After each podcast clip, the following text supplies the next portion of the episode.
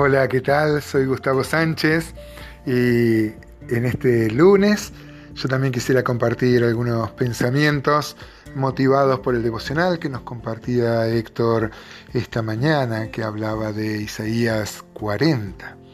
Ya desde el título que por lo menos tiene mi Biblia, eh, los versículos que nos ha compartido, el título es muy sugerente. Dice el incomparable Dios de Israel. Y por supuesto, incomparable, Dios es incomparable.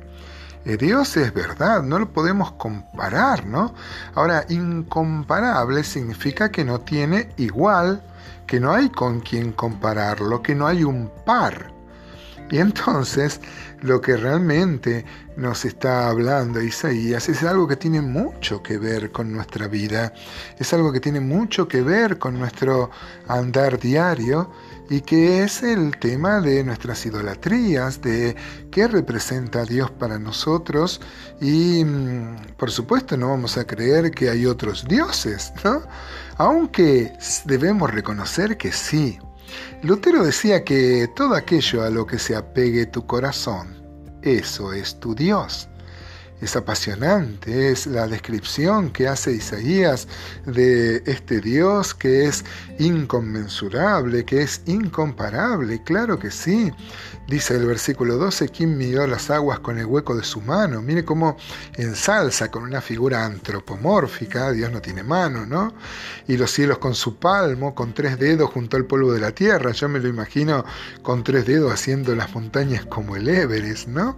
Pero claro, es algo para que podamos entender, es un recurso literario que nos habla de lo grande que es Dios, ¿no? Si la, la, creación, si la naturaleza, si no sabemos ver, es un problema nuestro de no ver a Dios en su grandeza, en su esplendor, eh, cuando uno ve una obra de arte, una pintura que ha hecho una persona muy talentosa, o mm, esas, esas computadoras, esos sistemas, eh, uno no, no, no, no, cree que lo haya hecho una persona con poca inteligencia, ¿no? Justamente uno puede ver la capacidad que tuvo el ingeniero que diseñó eso, porque uno puede ver a través de, la, de lo hecho la capacidad de quien lo hace, ¿no? Y eso es lo que la Biblia dice, Romanos, que así este, la, naturaleza nos habla. Dice el Salmo que los cielos cuentan la gloria de Dios, ¿no? Y el firmamento anuncia la obra de sus manos.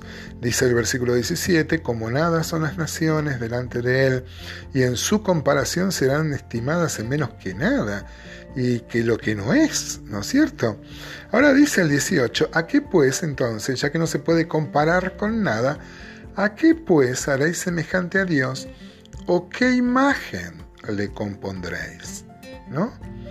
Dice, el artífice prepara la imagen de talla, el platero le extiende el oro, le funde cadenas de plata, el pobre escoge para ofrecerle madera que no se apolille, se busca un maestro sabio que le haga una imagen de talla que no se mueva.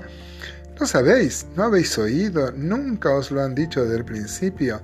¿No habéis sido enseñados desde la tierra que la fundó? Él está sentado sobre el círculo de la tierra, ¿no? Y por supuesto, como dice Héctor, sus matemáticas también son propios y él da esfuerzo al, cansado y él multiplica las fuerzas del que no tiene ninguna. ¿no? Todo número multiplicado por cero es cero, pero en Dios infinito por cero es infinito. ¿no? Ahora bien, este, decíamos que entonces si es incomparable, ¿por qué Israel se esforzaba en hacerlo este, o compararlo con otros dioses, ¿no? es una verdadera estupidez, es una estulticia en un buen castellano el, hacerse un dios. Hay una vieja tradición, seguramente Héctor la conoce porque él ha visitado los este, pueblos árabes, que dicen que Abraham, este, esto no es algo que está en la Biblia, ¿no? Dice que Abraham este, eh, trabajaba allá en Ur de los Caldeos en una fábrica que hacía dioses, ¿no? Este, hacía pequeños eh, terafines, ¿no es cierto? Pequeños dioses domésticos. Entonces dice que trabajaba para un hombre que eh, vino una mañana y encontró que todos estaban rotos, todos estaban caídos. Entonces le preguntó a él qué había sido. Entonces él señaló uno de esos dioses. Entonces dice que el hombre le dijo, pero ¿cómo? Si estos no pueden, son, son de barro, son de yeso, son de... Y entonces dice que Abraham le decía, entonces, ¿por qué lo adoran? ¿no? Es una tradición, no sé si es una leyenda, pero bien podría ser, porque, por ejemplo, dice Isaías 44:13, miren, qué estupidez, qué bobada realmente es tener otros dioses, ¿no? Dice Isaías 44:13, el carpintero tiende la regla, lo señala, con almagre, lo labra con los cepillos, le da figura con el compás, lo hace en forma de varón, a semejanza de hombre hermoso para tenerlo en casa, corta cedros, toma ciprés y encina que crecen entre los árboles del bosque, planta pino que se críe con la lluvia. De él se sirve luego el hombre para quemar, toma de ellos para calentarse, enciende también el horno, cuece panes, hace además un dios y lo adora, fabrica un ídolo y se arrodilla delante de él. Comparte del leño, quema en el fuego, comparte del come carne, prepara un asado, se sacia, después se calienta y dice, oh, me he calentado, he visto el fuego, y hace del sobrante un dios. Un ídolo suyo se postra delante de él, lo adora y le ruega diciendo, líbrame, porque mi Dios eres tú. Mire la conclusión, muy lógica, que saca Isaías. Dice, no saben ni entienden, porque cerrados están sus ojos para no ver y su corazón para no entender. Y el 21 dice, hermanos, la aplicación que da mismo Isaías.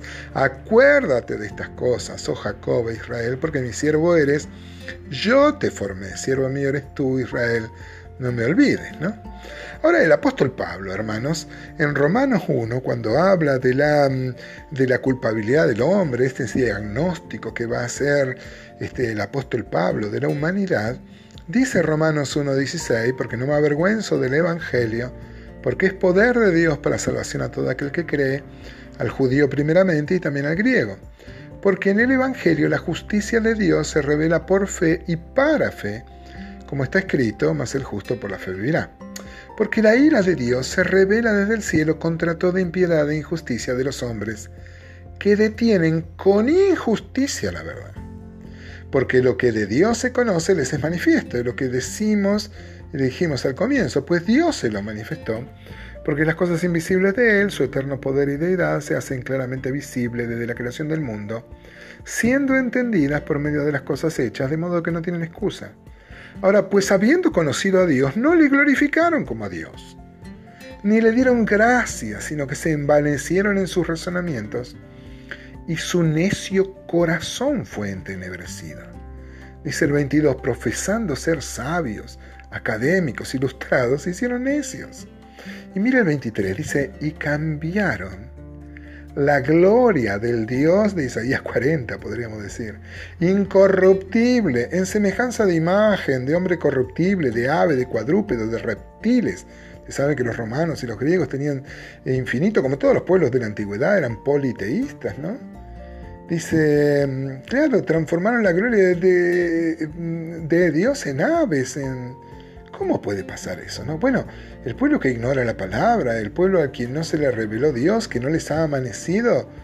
Bueno, pero ¿qué tal Israel que a través de sus profetas, de la ley de Moisés, le venía hablando que no debían tener dioses ajenos? Pero hoy, hermanos, la, la situación no ha cambiado. Hoy se adora más a Luis Miguel que al creador de Luis Miguel, ¿no? Decía Lutero, como dijimos al comienzo, todo aquello lo que se apegue de tu corazón, ese es tu Dios. No vaya a ser, hermanos, que se, se adecue a nosotros lo que dice Isaías 40, ¿no? Que nos quepa a nosotros la descripción de un pueblo tonto, necio, estulto. ¿Cómo va a ser semejante cosa? Hermanos, no podemos tener a Dios. Dios es fuerte y celoso y no podemos tener a Dios comparado con otros dioses. Él no, él no pelea por el trono de la vida con otros. Hay muchos que, muchos cristianos, digo, que su Dios es uno mismo, su Dios es la familia, su Dios es el trabajo. Esto no nos diferencia, hermanos, y esta es nuestra realidad con lo que le pasaba a los judíos. Miren qué tonto que eran los judíos. Tumbaban un árbol, con la mitad de, de la madera se calentaba y con la otra hacía un Dios y lo adoraba. Ojalá, hermanos, podamos Pensar no solo que la matemática de Dios es única, sino que Él es único. Y que alguien ha dicho, lo hemos repetido varias veces acá, que Jesucristo es el mejor hombre para Dios, pero Jesucristo es el mejor Dios para el hombre y no comparte el trono de la vida con nada. Hermanos, ojalá le adoremos solo a Él y vivamos solo para Él.